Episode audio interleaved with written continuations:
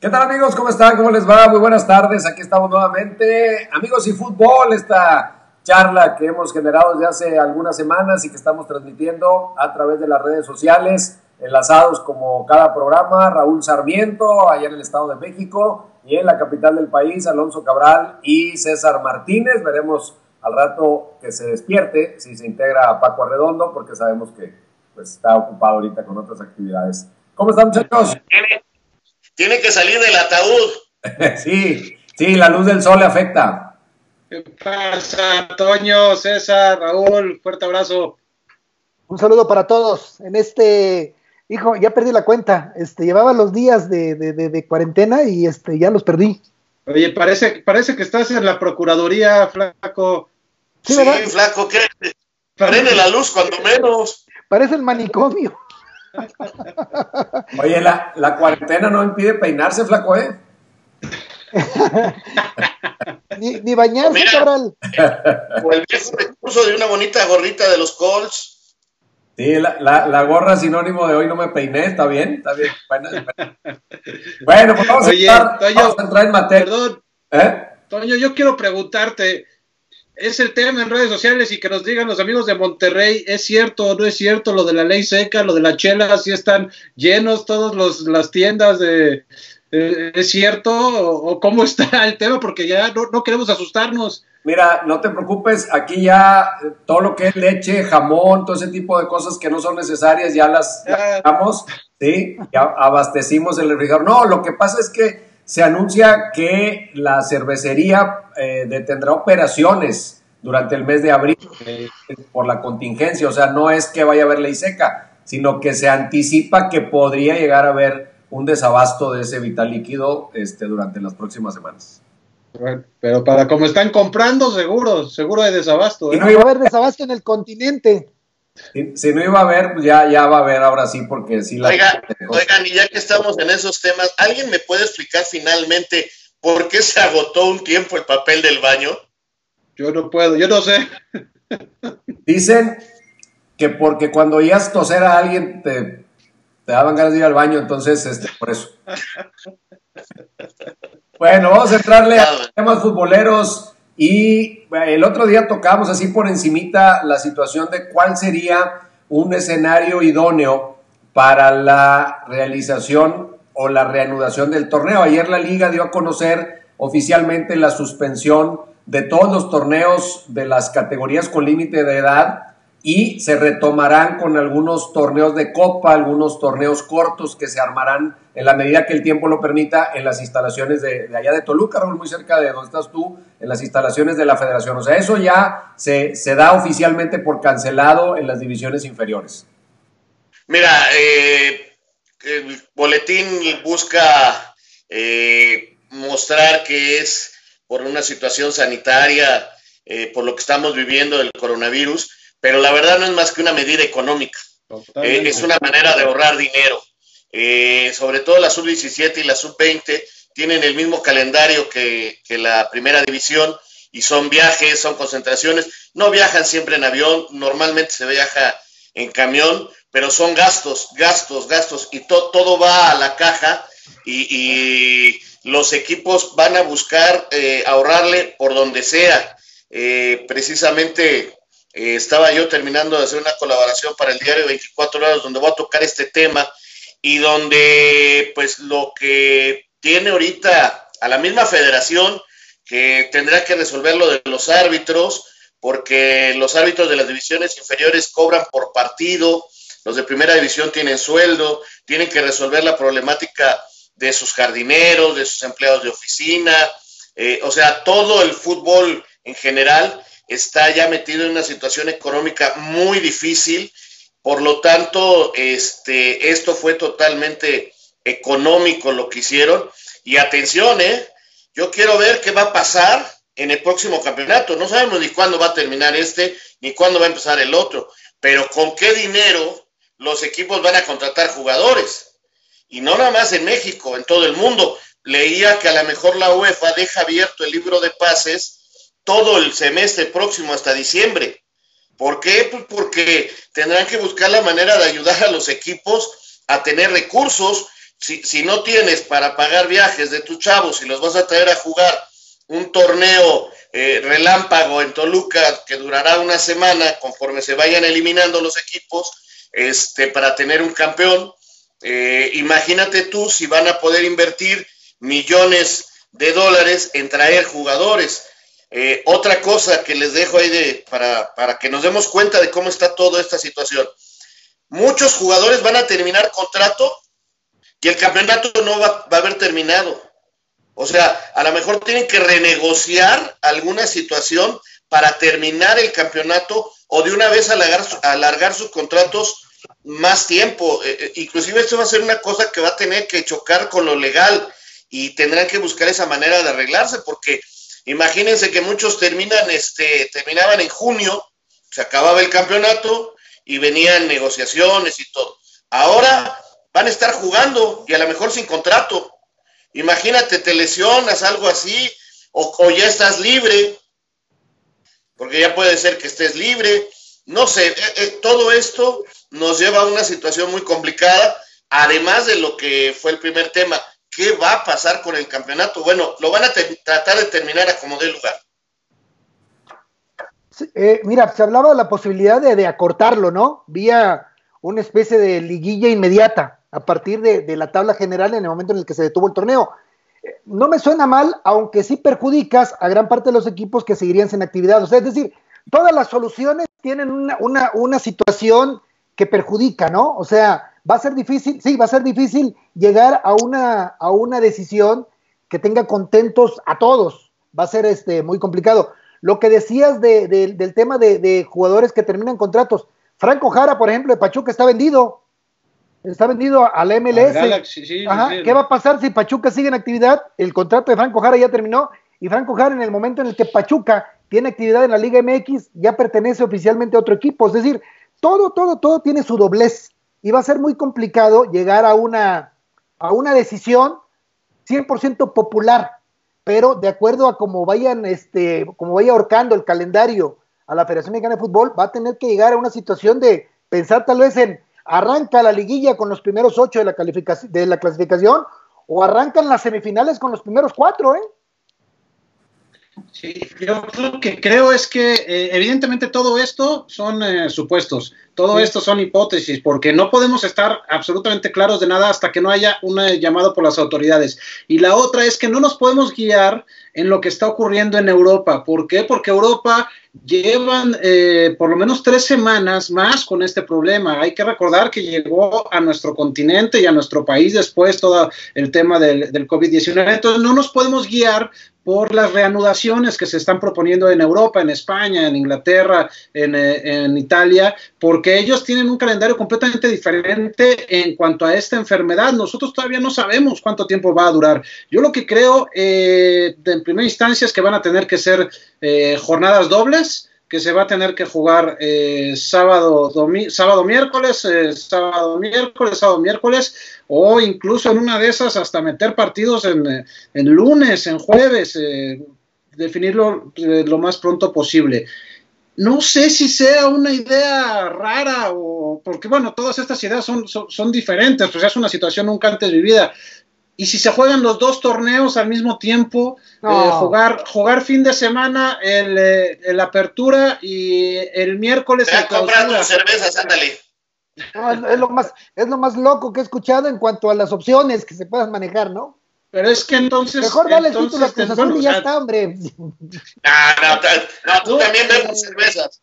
Tú también ves por cervezas. Sí, la ley se está. Eh, o la otra es clausura, o sea, ya de, de, apertura, eh, perdón, el clausura que se está jugando en este momento, jugarlo el siguiente torneo, el siguiente semestre y de plano el apertura del siguiente semestre, pues no, no realizarlo también, porque no sabemos cuánto tiempo más se va a llevar este, a ver, este parón. Vamos a, tratar de ir viendo si, si coincidimos. ¿Ustedes eh, piensan que independientemente de la fecha en que todo se reanude, se debe dar prioridad a concluir el torneo que está en marcha o si las fechas se prolongan demasiado, cabría la posibilidad para ustedes de descartar el torneo actual y empezar de cero uno nuevo. Vamos con específicamente con esos dos escenarios primero. Mira, Toño, yo, yo lo que veo es que todo va ligado a lo económico. Si no se juegan los partidos que restan y no hay liguilla, eh, no hay entrada de dinero. ¿A qué me refiero? Que hay equipos que sus contratos de derechos de televisión inclusive aumentan cuando juegas la liguilla. Entonces, eh, de por sí ya perdiste, todavía piérdele más. Yo creo que por eso ellos quieren terminarlo a como dé lugar. Y más hoy que del puesto 4 o 5 de la liga al que era 13, 14, hay dos o tres puntos de diferencia y mantienes la esperanza de calificar y de ganar un dinero extra para salvar todo lo que has vivido, es, es importantísimo jugar la liguilla. Ahora bien, si ya llega el momento en que está, Dios no lo quiera, que lleguemos, el otro día oí al subsecretario hablar de que a lo mejor por septiembre, que, que, por poco me da un ataque de nervios a mí cuando lo dijo, este, Dios quiera que no, de veras, ojalá no salgan de su casa y entendamos que nos tenemos que cuidar nosotros, pero bueno, si es así, a lo mejor dicen, corte de caja, perdimos todo eso ya, y ya no perdamos más y arranquemos con otro, pero, pero tiene razón Alonso, tenemos que esperar a cómo se dan las cosas, porque lo demás es estar este, construyendo castillos en el aire. Sí, pasa, pasa más por cuestión de fe, de pronto, ¿no? O sea, de, de, de, de la urgente necesidad que uno siente de que haya fútbol y con base en eso plantear escenarios pues positivos de acuerdo a la perspectiva de cada quien, ¿no? Yo, yo estoy de acuerdo con Raúl en el sentido de que hay muchas implicaciones económicas y legales como para pensar en terminar la liga abruptamente o declarar este pues un torneo nulo, ¿no? Un torneo desierto, un torneo que no, que no existió. Hay muchas implicaciones contractuales que, que impedirían eso. Yo creo que van a tensar el, la liga lo más posible o tensar el hilo lo más posible para que haya liga de alguna forma. O sea, si hay que retrasar los calendarios, vamos a arreglar primero lo inmediato y ya después vemos cómo arreglamos el apertura 2020, ¿no? Este, se, va a hacer lo posible, lo, lo, más posible para que esto suceda. Y si tenemos que terminar el torneo de Liga MX, el actual, a finales de agosto y empezar el otro de inmediato, en la primera semana de septiembre, se va a hacer, pero se va agotar lo más posible la posibilidad de que este torneo se cumpla, insisto, porque hay muchas situaciones contractuales que tienen que ver con lo económico y con lo legal para que este torneo concluya, para que este torneo se juegue, pues. Y dentro de todo esto que, mencionamos, eh, ya hubo un pronunciamiento oficial, eh, Rodrigo Fernández, director, director deportivo de León, eh, que dijo que estaba pues, descartado terminar a puerta cerrada los partidos porque evidentemente los ingresos en los estadios son muy importantes para los clubes. Yo creo que esa idea la van a tener que aguantar todavía porque a mí me parece, digamos que de lo más sensato es reanudar este torneo con eh, a puerta cerrada, partidos a puerta cerrada, si lo que quieren es eh, ganar un poco de tiempo, ¿no? Porque yo que veo todavía más lejana la posibilidad de que los espectáculos eh, con multitudinarios regresen. Y bueno, pues también pues, yo se los había planteado la, el, el, anterior programa, que empiece el torneo en agosto con los puntos que lleva actualmente cada equipo, lo cual creo que a muchos en Monterrey, por ejemplo, no les gustaría, otros, eh, no sé, pero es que vamos a tener que escuchar soluciones completamente nuevas, ¿eh? no, vamos a, no, no, no vamos a poder aplicar algo que, que, se haya ya utilizado en torneos anteriores. Eh, va a ser algo completamente diferente y van a tener que hacer medidas que a lo mejor a muchos eh, los van a afectar, ¿no? Oye, Toño, hay muchas llamadas, ¿no? Hay muchos sí, comentarios de... Es los que les quería pedir una pausita para, para las he estado poniendo en la, en la pantalla, pero eh, quiero regresarme a algunas eh, que preguntan algunas cosas. Raúl, que cuándo te van a ver en ESPN, Fox Sports o alguna cadena de esas. Pues nada más que me llamen. Yo te veo cerca. Como dice la canción de los, como dice la canción de los Beatles, sabes mi nombre, busca mi teléfono. Yo, yo te veo cerca de la cadena perpetua, no sé esa cómo, cómo la traes. Esa, esa ya la tengo encima, es horrible. Pero mientras búsquenme en el canal de YouTube, la pelota está en el fondo. Hoy publicamos un este un nuevo contenido con algunas anécdotas eh, interesantes ahí de algunos jugadores de, de, fútbol y de Lalo Bricio. Este, Tito Echeverry platica su debut. Uy, creyó ¿te acuerdas? Ah, imagínate, oh, sí. con alguna gráfica del debut. eh, Lalo Córdoba, eh, Mauricio Romero, en fin. Véanlo, véanlo, ahí estoy.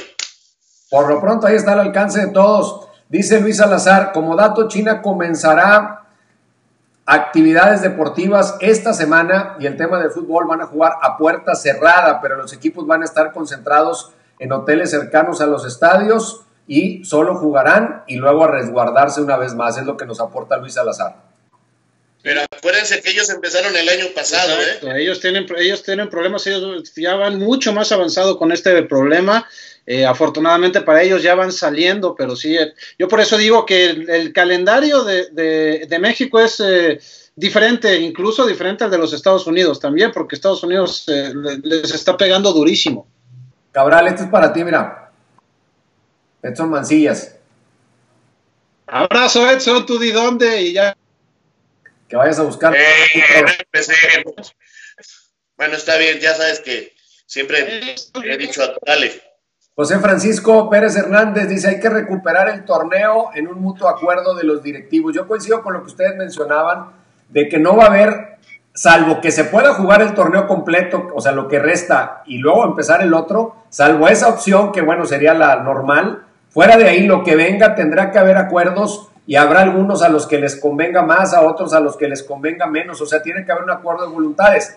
De los males, el menor. Jugar a puerta cerrada, por lo menos ya te genera televisión, anunciantes, una serie de cosas, patrocinios y demás. Y solo perderías el tema de la taquilla, que para algunos estadios sí es definitivo, pero hay otros estadios en donde la taquilla realmente no representa una gran diferencia. Entonces, porque además, creo que sería un paso, flaco. Pero, sí, porque además una cosa, no, no, se perdería tanto, perdón, el tema de la taquilla, porque también hay que pensar en la psicología social, o sea, la gente no va a regresar en tropel a los estadios, ¿eh? O sea, apenas se abran. Habrá una resistencia, no, espérame, habrá una resistencia natural del ser humano, lógica, comprensible, en el sentido de, de a poquito irte integrando a, eventos masivos, ¿no? O sea, yo dudo que, toda la gente de pronto ya mañana puedas ir al estadio y ¡pum! vas. Yo, yo, creo que habrá, resistencia. Yo, creo que sí. Hoy, hoy que estamos en la contingencia, sigo viendo gente que, no le tiene miedo a nada y que anda en la calle y se amontonan en el metro y en, los, en las tiendas el día que haya un partido de fútbol y que abran la puerta, el estadio se va a poner a reventar. Yo, creo, yo creo. Sí, yo estoy de acuerdo. Yo, pues, yo pienso igual que tú, Toño. Bueno, todavía lo del concierto del Vive Latino, que les dijeron ya después de esto van a cerrar todo, fue absolutamente todo el mundo. Fue experiencia traumática. Oye, Toño, pero a ver, en el tema de la taquilla.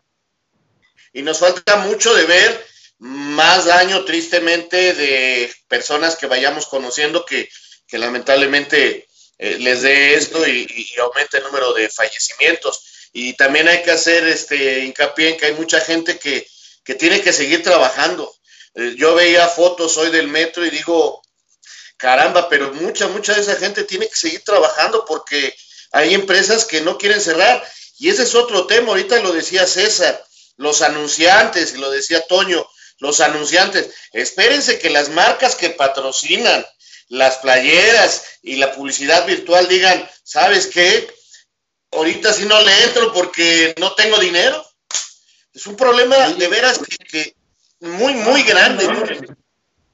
Y yo, por ejemplo, Toño, yo te preguntaría en el tema de Monterrey, la taquilla ya, está vendido todo, eh, los de Rayados, ya está vendido todo el boleto, los aficionados que ya pagaron eso, pues van a querer que, les, eh, por lo menos que les reembolsen ese dinero, si no ya no se va a disputar el torneo. Eh, también, y en Rayados dudo mucho que tengan en este momento la posibilidad de regresarle el dinero a, su afición, o sea, también creo que los de las taquillas es, es va a ser complicado, y digo Rayados porque es de los equipos que más, más abonados tienen, pero todos los equipos tienen abonados. Pero sabes que... bueno, pero Tigres sí está metido en, el suena de liguilla en este momento y Tigres en este hipotético caso que hablabas sí estaría jugando eh, e, esa liguilla, pero por ejemplo Rayados no y tendrían que pagar los partidos que le faltarían como de local, la gente obviamente va, los reclamaría, ¿no? Fíjate, yo lo que no sé, y esto no, lo he confirmado, es una cosa es la parte legal y otra es la parte moral. Yo no sé si realmente por ser una causa de fuerza mayor la que ha detenido todo esto, el club realmente tenga una obligación legal de devolver dinero, porque tampoco es responsabilidad del club la cancelación del partido. Ah, Obviamente creo que los clubes van a buscar de buena fe una manera de resarcir a los aficionados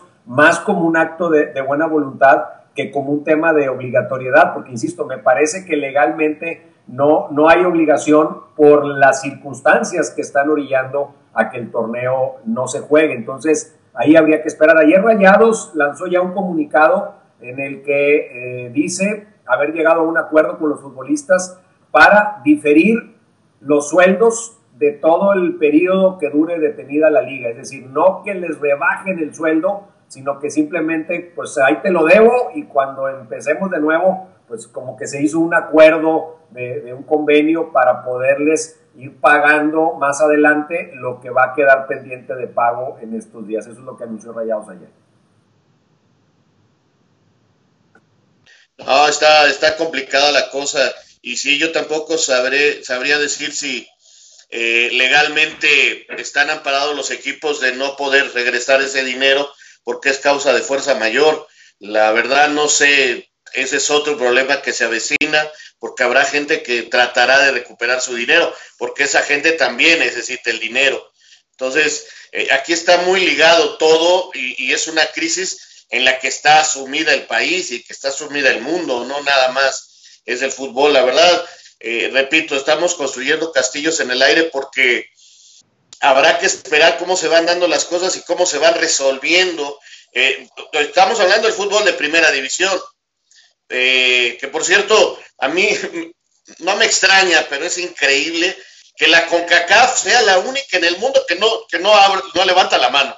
Bueno, más lentos que, lo que decía César eh, la reunión pasada. La verdad, nada, nada, no dicen nada los de la CONCACAF, qué bárbaro.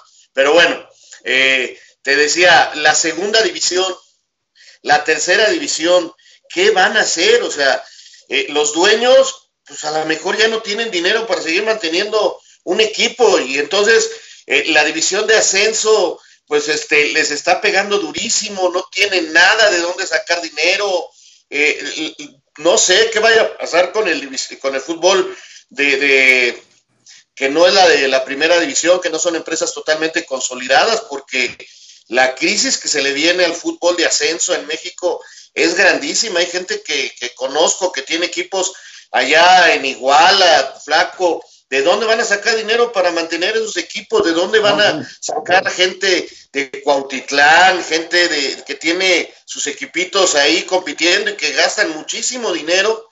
Ahora van a decir primero la empresa, primero mi casa y, el fútbol, pues discúlpenme muchachos, váyanse a, trabajar a otro lado y la cantidad de chavos que están llenos de ilusiones y de sueños, que la verdad este, este problema del coronavirus y la situación económica, pues este, va a acabar muy mal para muchos.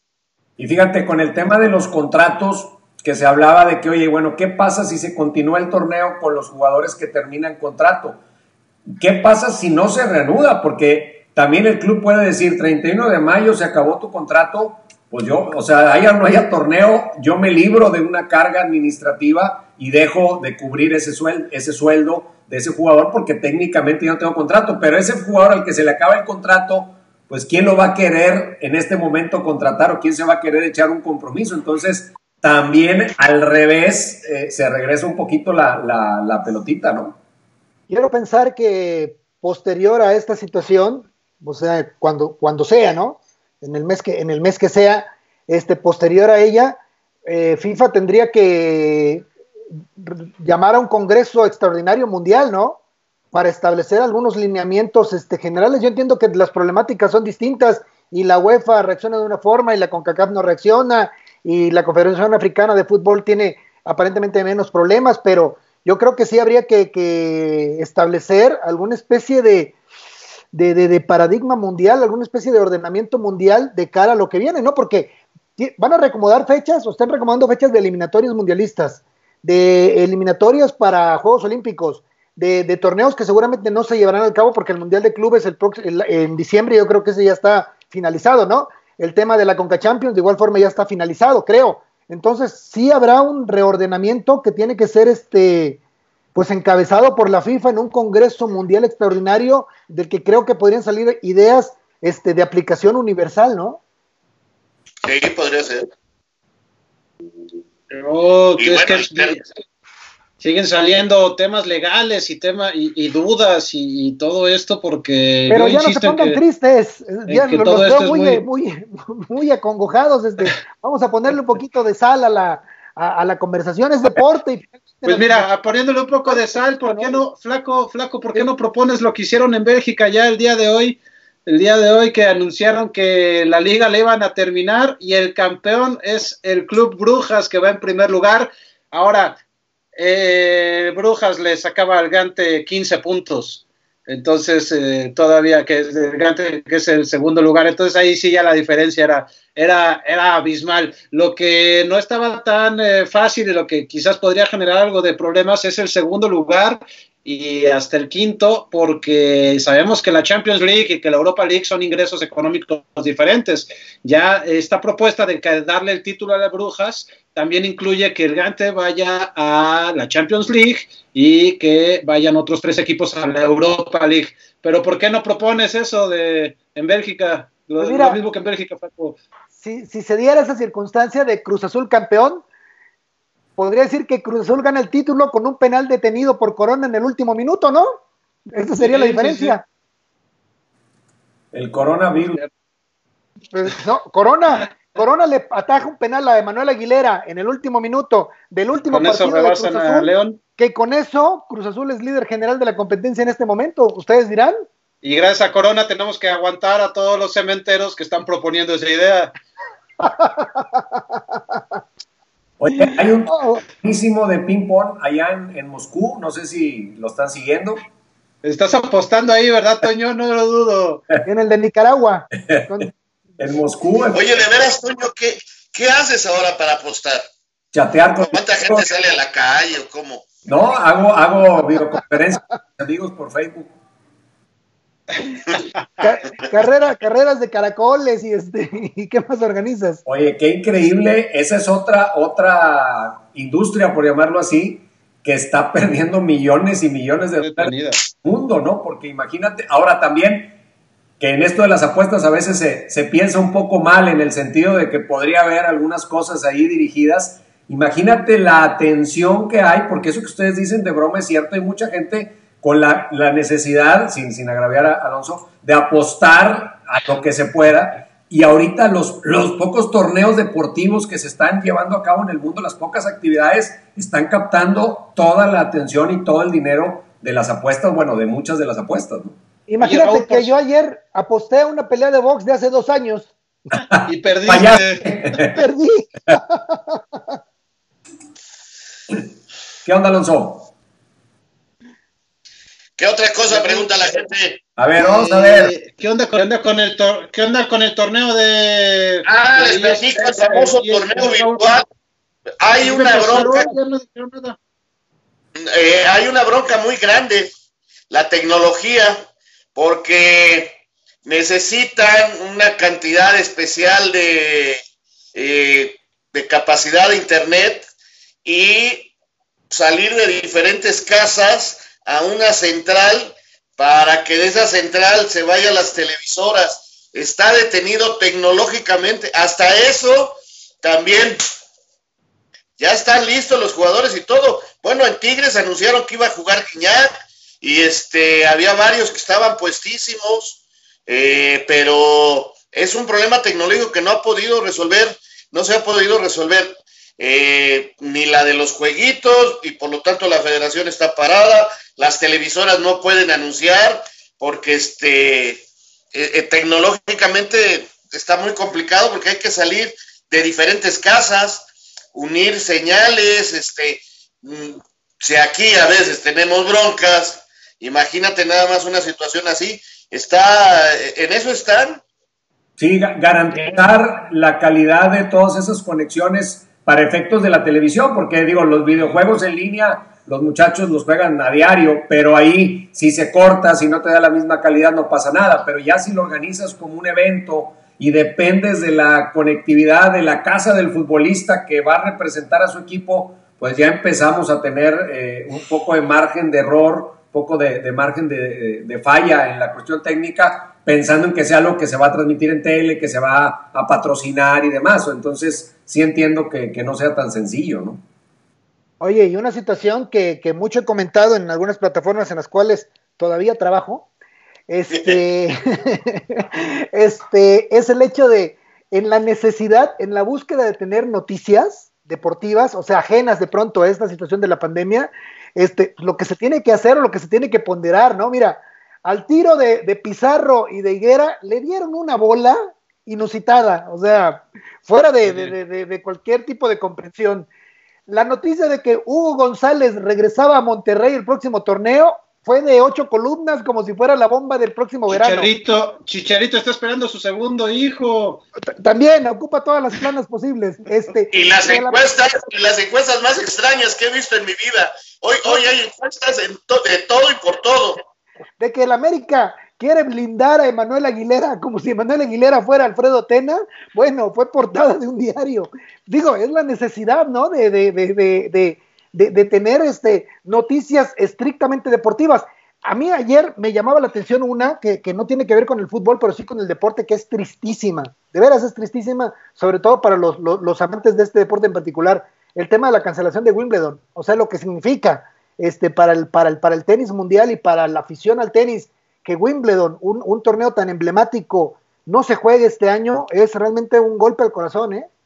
Solamente queda el Tour de Francia de los eventos deportivos grandes eh, de este primer semestre. Solamente queda el Tour de Francia en Todavía. que pues están esperando. No sé, yo creo que se tendría que, modificar por lo menos las fechas. Pero de este semestre, el único evento deportivo grande que queda es el Tour de Francia que no ha modificado fechas. Oigan, y para, les había prometido que cada vez, oye, primero que nada, ¿de qué es tu playera, eh, mi querido Flaco? Ah, esta tiene una historia. Este es un equipo, Alonso seguramente oyó hablar de él, Brujas de Escazú. Sí.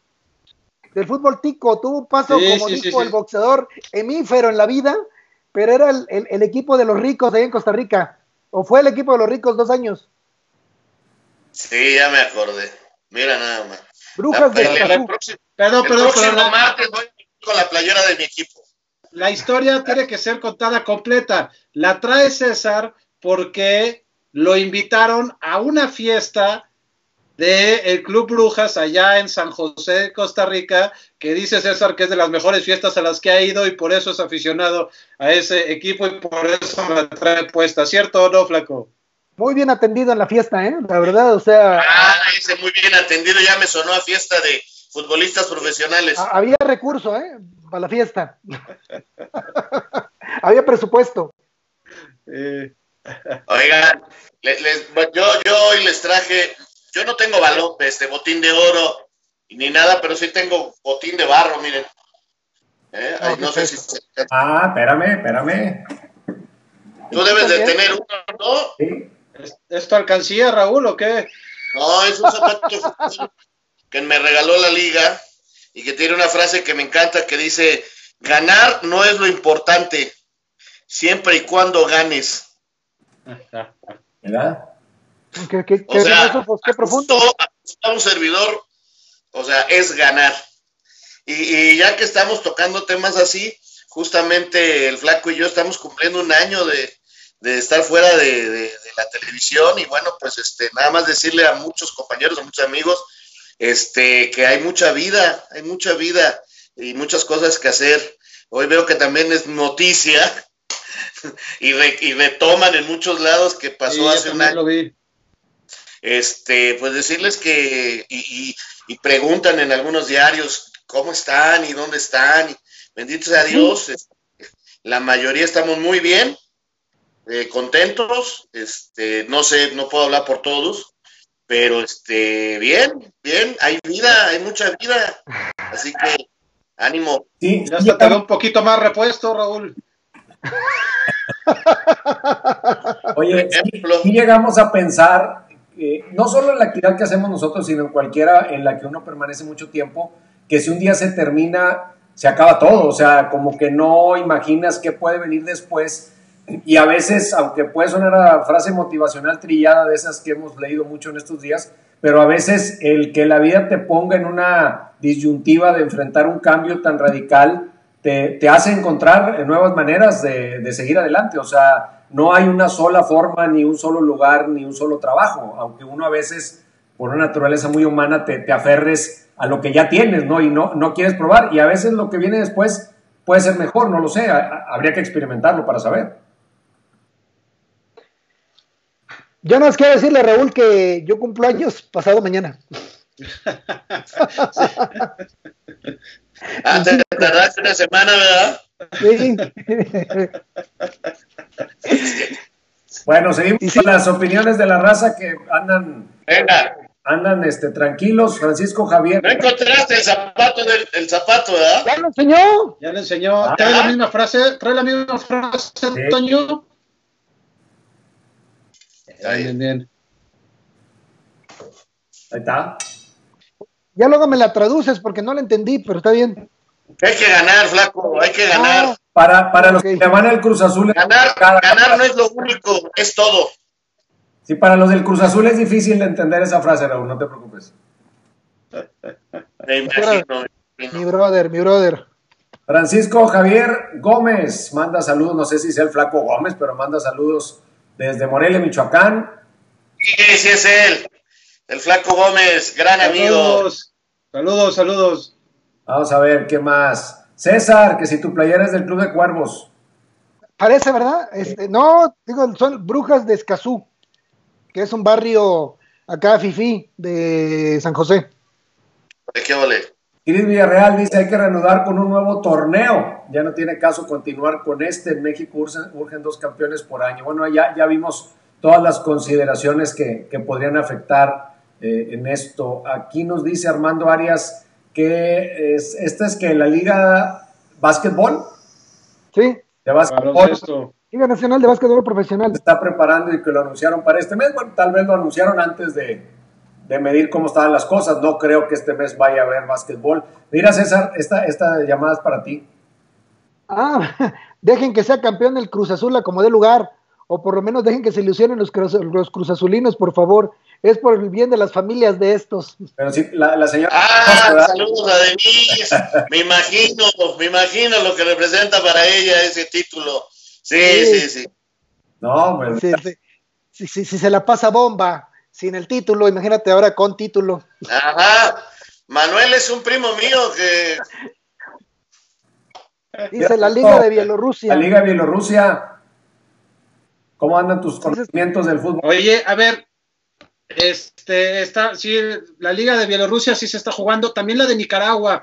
Eh, la de Bielorrusia va el FC Minsk en primer lugar, pero apenas van Van dos jornadas y se va a disputar este viernes, a partir de mañana, la tercera fecha allá en Bielorrusia. ¿Sabes qué dice el presidente de Bielorrusia y por eso no detienen el fútbol? Él dice que esta pandemia es, eh, no es real, que no es cierta, que es una exageración eh, y que con el vodka puedes matar el virus con vodka y con sauna, es lo que dice el presidente de Bielorrusia, y bueno, pues por eso, entre otras cosas, allá en ese lugar de Europa sigue todavía la vida, eh, digamos, más o menos normal. Fíjate, Armando Arias aclara, dice que lo del básquet se refería al básquet en línea, que ellos ya lo anunciaron que se va a hacer un torneo de básquet en línea. Pepe Humberto, ah, okay. ¿qué pasará con los jugadores que terminan contrato? Ya habíamos hablado de eso, y bueno, pues, pues en teoría los clubes pues dan por terminado el contrato cuando este se venza y si no hay renovación de por medio, pues se acaba, creo yo, ¿verdad? Es, una serie de situaciones que se irán aclarando. Ana María López manda saludos, está allá en la Ciudad de México, gracias por estar con nosotros.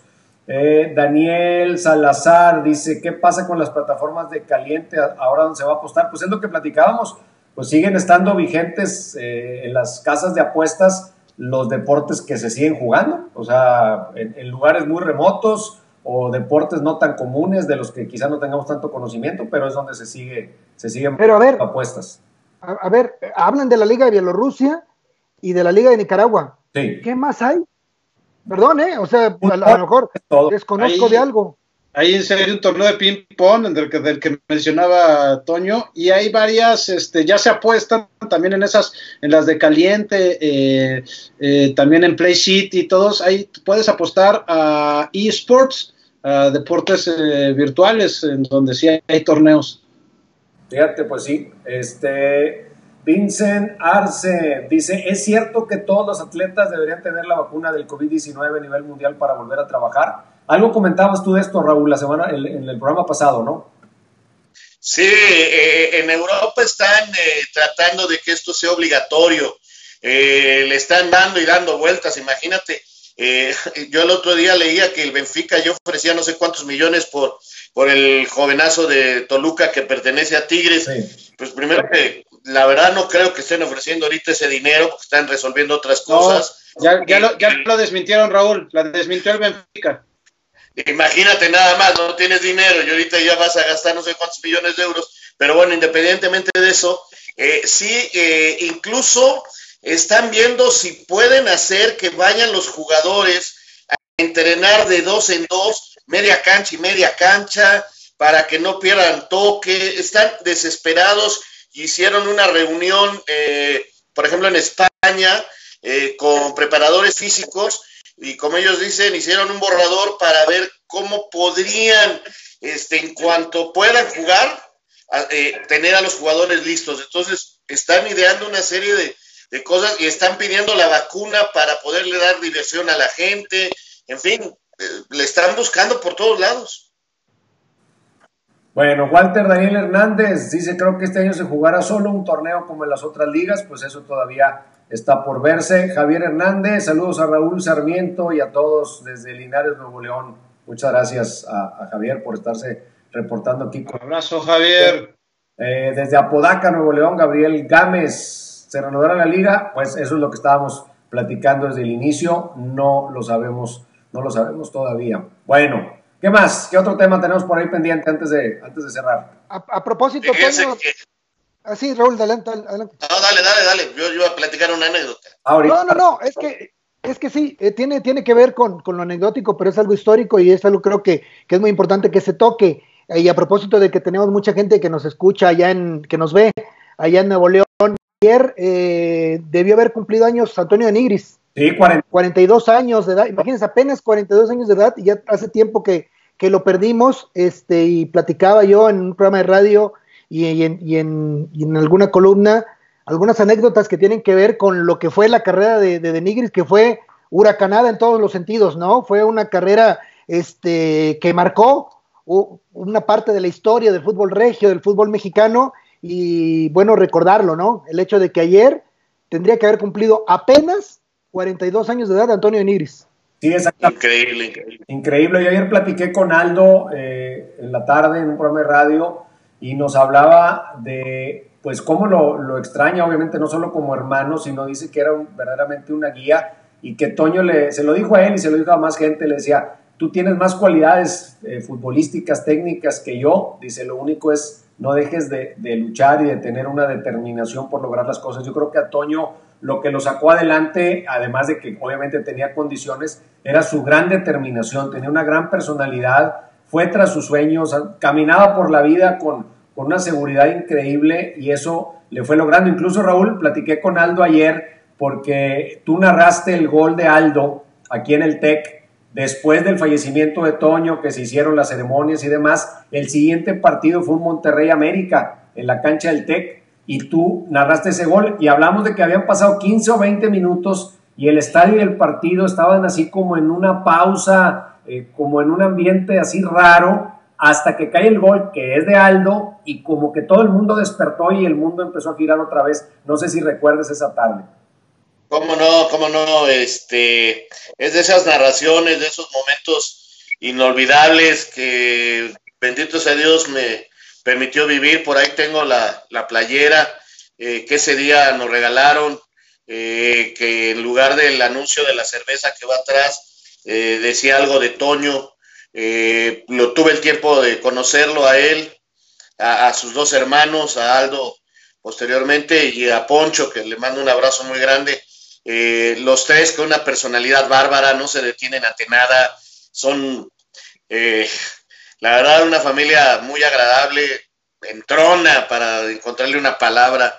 Este, y sí, es, eh, fue una narración que inclusive este, mucha gente en Monterrey recuerda porque hablaba que era el gol del hermano, ¿no? Y hice referencia a, a, quien lo gritaba y todo aquello. No sé si estabas tú, Flaco, esa vez. No, no, no, no, este, no, no me tocó transmitir ese partido, pero, pero lo recuerdo perfectamente. Sí, fue, una tarde muy emotiva, Raúl. Muy, muy emotiva, muy, muy, muy padre.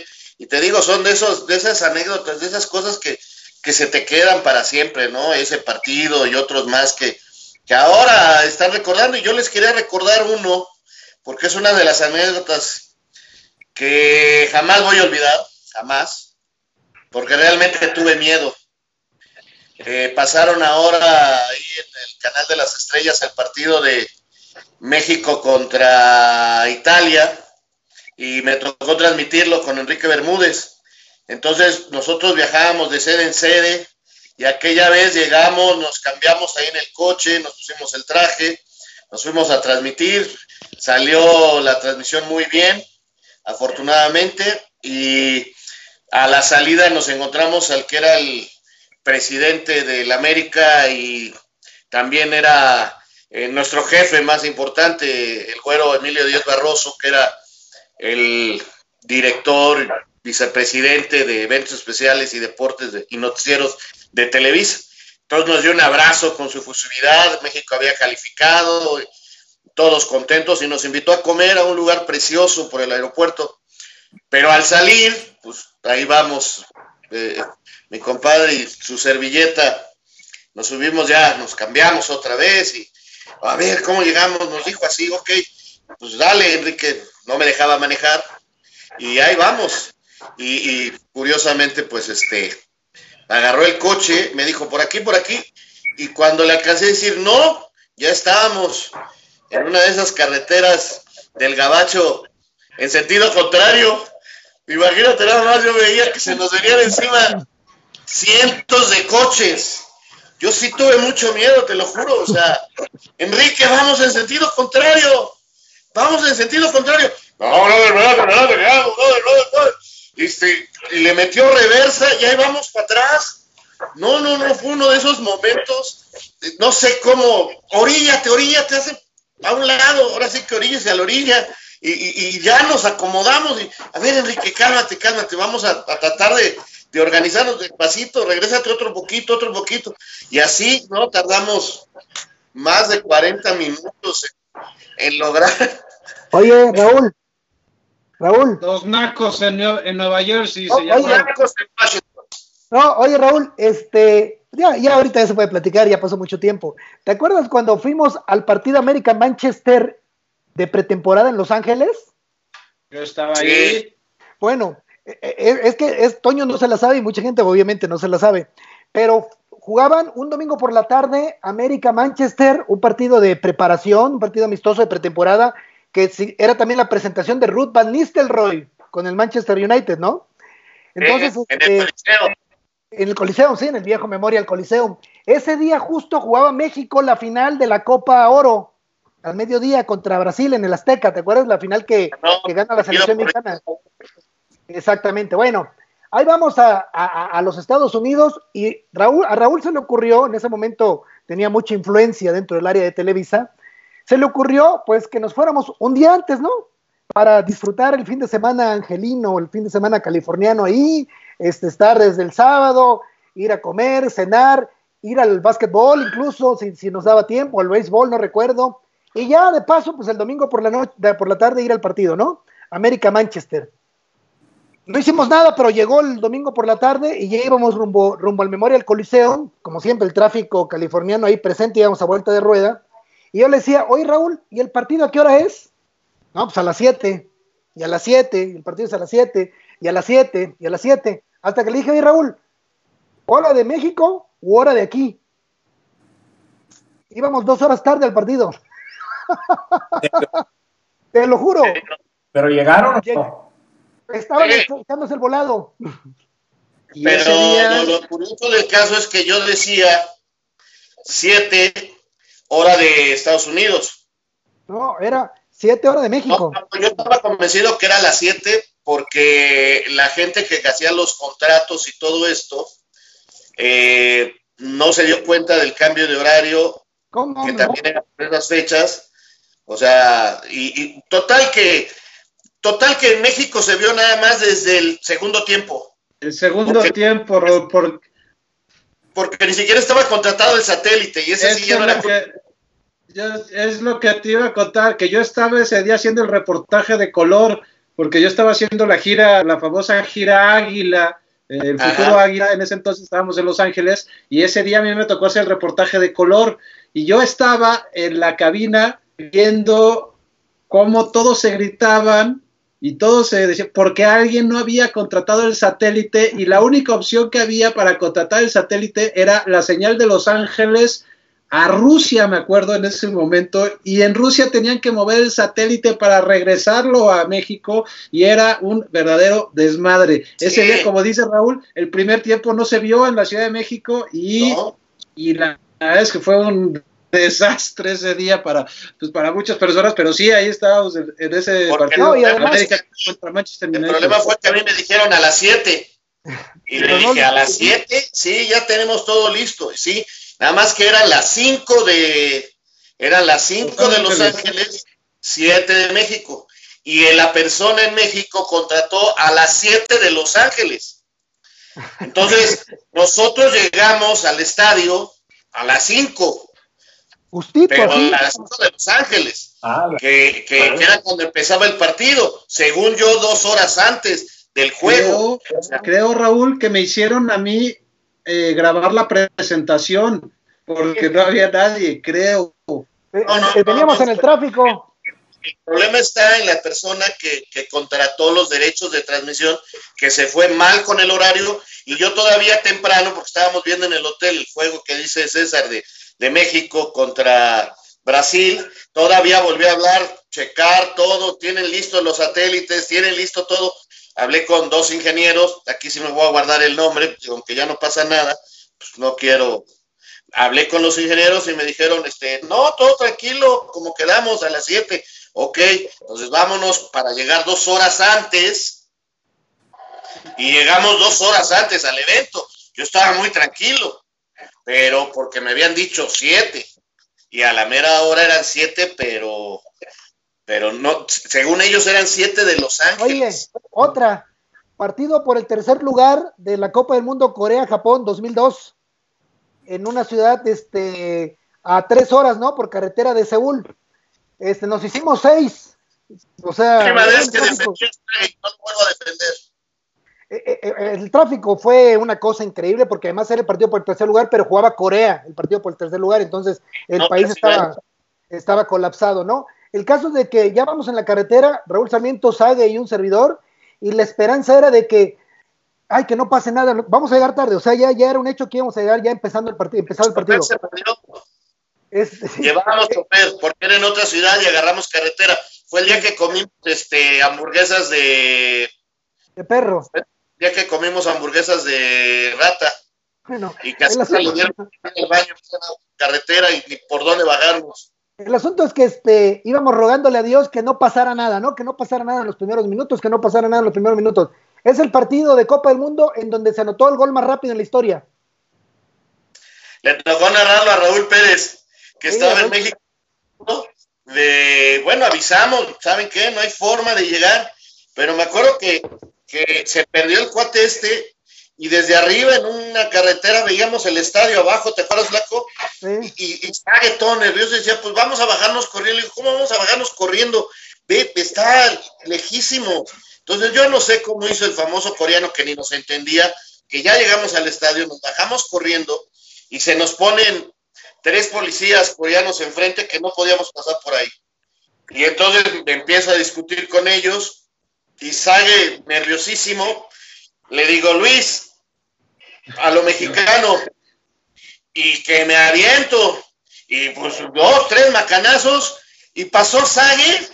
Pero tú crees que pues, grandote yo, mexicano, gordito, peleándome con aquellos. ¿Los, macanazos de Sague o los macanazos?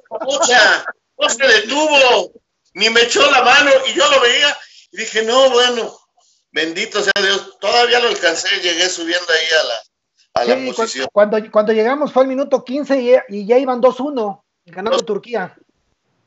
Fíjate que hay, hay gente que piensa que en esos eventos tú llegas al aeropuerto y, hay dos camionetas y te están llevando y, pasas por toda la seguridad. Debería, Toño.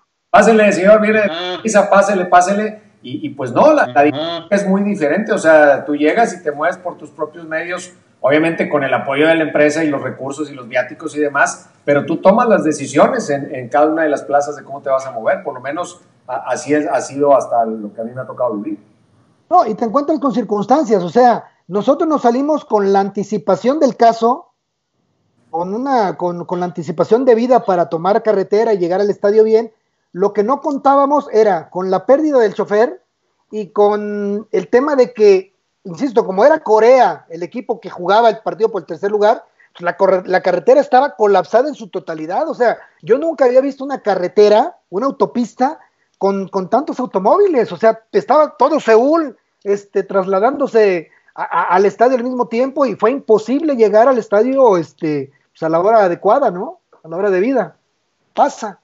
Pasa y pasa mucho en, ese tipo de cosas. Aunque ahora, Raúl, creo que la dinámica de las transmisiones eh, va a ir cambiando mucho por un tema no solo de que la tecnología lo permite, sino también por un tema de costos, en donde aquellos viajes donde cada grupo de narradores recorría toda una ruta y se transmitían en vivo todos los partidos, yo creo que eso, insisto, por un tema de costos y, de logísticas, va a ir cambiando al grado de que quizás hasta se viaje muy poco al país sede y se haga mucho desde una central, que puede ser el caso nuestro en Ciudad de México. O sea, creo que ya eso va a ir desapareciendo del, mapa de las transmisiones. Pues ojalá y no, porque el vivo es siempre, simplemente diferente. Eh, además son experiencias, son vivencias extraordinarias que te forman mucho como persona, eh, te hacen madurar en muchas cosas, la distancia, el tiempo, ves quiénes realmente son tus amigos, quiénes realmente no lo son, eh, te das cuenta de, que muchos se mueven nada más por sus propios intereses, son, son cosas muy, muy padres que, que uno va aprendiendo pero lamentablemente tienes razón, los costos son cada vez más fuertes, este, cada vez más medios intentan y, se acreditan y entonces cada vez es más difícil poder tener una posición, eh, los derechos de transmisión son carísimos, eh, los derechos de poder tener este, un sitio en los estadios es cada vez más difícil. Eh, es verdad, todo va cambiando y hoy tecnológicamente lo puedes hacer muy bien desde una central, que puede ser la Ciudad de México, que puede ser inclusive en el país de donde se haga el evento sin salir del propio IBC, del Centro Internacional de Radiocomunicación del, del país.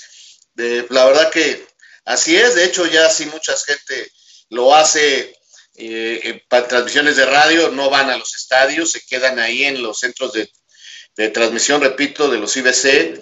Pues ¿por qué? Pues por lo caro que es, por lo difícil que resulta. ¿Eh? ¿Qué, quiere, ¿Qué quiere decir Cabral? Porque cuando Cabral pone esa mirada es porque a continuación viene una chasca. ¿Cómo se llama? ¿Que ¿Cómo se dice el centro de prensa en inglés? ¿Cómo se llama? Sabía. Ah, qué chistosito. bueno, este. Dos veces me quedé con las ganas, porque lo dijiste dos veces. Me quedé con las ganas, pero no hay muchos amigos que nos están escuchando. y Pero lo, lo, cierto es que, digo, cambian, cambian las formas, cambian las maneras, pero nada se va este, a comparar a transmitir el evento desde el lugar mismo, ¿no? O sea, creo que tanto a nivel profesional, o sea, la emoción que proyectas como la emoción que sientes este, pues es, totalmente distinta. Yo hacía una recapitulación hace poco tiempo de, partidos de Copa del Mundo que me tocó transmitir, algunos a, tu lado, Raúl, este, y juegos de selección nacional, juegos de liga, etcétera. E, e, es un bagaje muy completo, pero me falta un Super Bowl. ¿Tú crees que se me, se me haga alguna vez? No, bueno, con tu calidad de americano seguro lo vas a hacer. Búrlate, búrlate, sin duda de mí tus dudas me fortalecen, Raúl. Y las tuyas, cabrón. Voy a platicarles de los partidos. Oh, de la NFL, el NFL es en lo único que coincidimos, flaco, los dos le vamos a Denver. Algún día, algún día. Te voy a mandar saludos desde el Super Bowl, Raúl Sarmiento. Oye, nos están preguntando algunas cosas que podemos dejar pendientes para el próximo programa. Una es, nos preguntan que si los vamos a estar haciendo regularmente estos enlaces. Por lo pronto estamos intentando hacerlo los martes y los jueves a las 12 del mediodía. Ese es, la, ese es el compromiso. Y integrados nosotros, si algún otro compañero está disponible, lo, lo, unimos a la plática. Y dos, Raúl, nos ¿quién se me fue? Raúl. Sí, Sarmiento. Ahí está, mira. ¿Ahí está o ya no? Checo, Checo, Checo, pero está.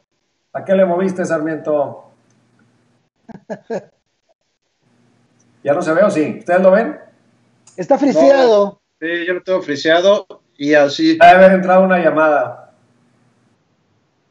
Bueno, lo que les decía es, nos preguntan eso, nos preguntan eh, el origen, en el caso me imagino más de, Raúl y mío, de, las de las frases, la que tiene Raúl de la pelota en el fondo, la de con alma, vida y corazón, cómo surgieron, que lo podemos platicar la próxima, y en general a todos lo que hemos estado haciendo, anécdotas que normalmente tratamos de abrir el programa con una serie de, temas actuales, digamos, y luego ya empezamos un poco más con, con la anécdota, entonces prepararemos algunas otras para, para, la próxima emisión, que será el próximo martes. Eh, déjame nomás volver a integrar a Raúl el próximo martes a las 12. Raúl, nos dicen que cómo empezó lo de la pelota está en el fondo, ¿te parece si lo, lo guardamos para el programa del martes? Vale. Voy a tener también eh, preparadas algunas fotos que voy a sacar del baúl de los recuerdos con César, Raúl, con, con Alonso, de, de, transmisiones, algunas que no son de transmisiones, de algunas convivencias que hemos tenido, no muchas, pocas este, pero las vamos a preparar y si puedo algunos videos. Aquí, aquí encontré, pero la verdad lo voy a hacer por primera vez en este, en este programa. No sé si, si se vaya a reproducir bien al aire. Déjame intentarlo. Que es tu narración, Raúl, del gol de Aldo. Esa que estamos buscando. Déjame ver si se, si se despliega bien. Ahí va.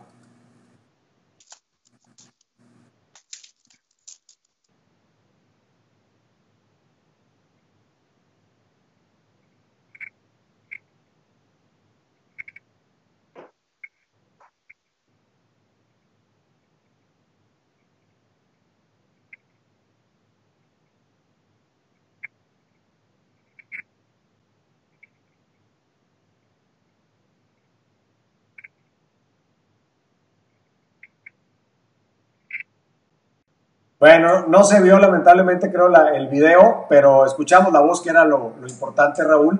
Como a mí lo que me apasiona del trabajo de, narración es cómo conectar la emoción de lo que sucede en la cancha, que pasa a través de, los sentimientos del narrador y se proyecta a la gente. En la tele pues complementas porque la gente lo está viendo, pero en el radio te conviertes en, los ojos y los oídos de, de quien te está escuchando. Entonces, eh, pues es, un privilegio, me parece. Y, luego el hecho de que la gente de pronto recuerde un gol o, te haga ver una crónica, los artistas son los que están abajo, ¿no? Uno simplemente le pone el adorno, pero se convierte ahí en, un, en una simbiosis de lo, que, de lo que sucede en la cancha, ¿no? Sí, gracias por, por ponerlo. Me sigo emocionando y créeme que me emociono. O sea, eh, ustedes me conocen y soy eh, sí, tengo mi lado sentimental. Aparentemente no, pero lo tengo. Y este, y sí me emociona mucho. Yo siempre he creído y sigo diciendo que, lo importante son los futbolistas. Lo importante es el fútbol. Y uno no es más que, como decías, la cereza en el pastel, eh, en algunos casos. La verdad es que si me dices por qué dije eso, por qué lo sentí o por qué lo pensé, te estaría diciendo mentiras. Son cosas que salen del, alma, que, que, esta profesión tan hermosa te da.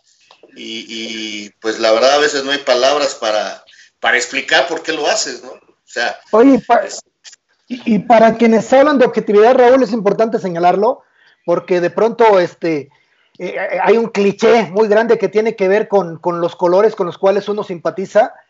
Es un gol que le anotaron al América, ¿eh? O sea, es un gol que dejaba afuera al América de una liguilla y este, y, bueno, sabemos este tu afición por el equipo, pero hay situaciones que rebasan incluso e, e, ese tema y tiene que ver por desde el punto de vista profesional en, en el tema de la objetividad, ¿no? Claro, así es, y uno tiene que entenderlo y vivirlo, y claro que mucha gente no lo cree, por supuesto que no lo cree y dicen que siempre está uno a favor de tal o cual equipo, ¿no? Pero como yo también no creo que nadie no le vaya a un equipo, cuando menos tienes que tener cierto sentimiento por alguno, eh, eh, es una verdad y punto, pero a la hora de trabajarlo tienes que hacer un lado. Absolutamente. Bueno, señores, pues les parece si aquí la dejamos por hoy y nos volvemos a ver el próximo martes. Seguro. 12. Me comentan que al parecer el video no, bueno, no se vio, eso queda claro, pero que no se escuchó. Ustedes sí lo oyeron, ¿verdad? Yo sí, lo oí. Bueno, voy a revisar aquí la, la tecnología para el próximo martes, poder tener preparados algunos otros videos ya con la seguridad de que se van a escuchar y poder también eh, tener algunas fotos del recuerdo para, para la parte de las anécdotas. Y yo les prometo platicar eh, un partido que me tocó hacer con César Martínez, que tiene un lado muy especial, uno de las también de las narraciones que, que más me emocionan recordar en una Copa del Mundo en Sudáfrica. Este, total, que se enojen otra vez. Por poco me cuesta un mundial, pero bueno, está bien. Este también Se los platico la próxima vez. Pórtense bien, cuídense mucho. No salgan si no tienen nada que hacer en la calle, por favor. Arroba Jaime, el próximo martes, Raúl, ¿algún consejo para empezar el sueño de ser narrador? El martes lo, lo aterrizamos, ¿no? platicamos. Bueno, muchas gracias a todos. Gracias, César. Gracias, Alonso. Raúl. Abrazo a todos. Esta edición martes y jueves a las 12 del mediodía. Ahí está el link en Twitter por si lo quieren compartir para que la gente que no nos vio en vivo nos pueda sintonizar más tarde con nosotros el próximo martes. Pásenla bien. Chao.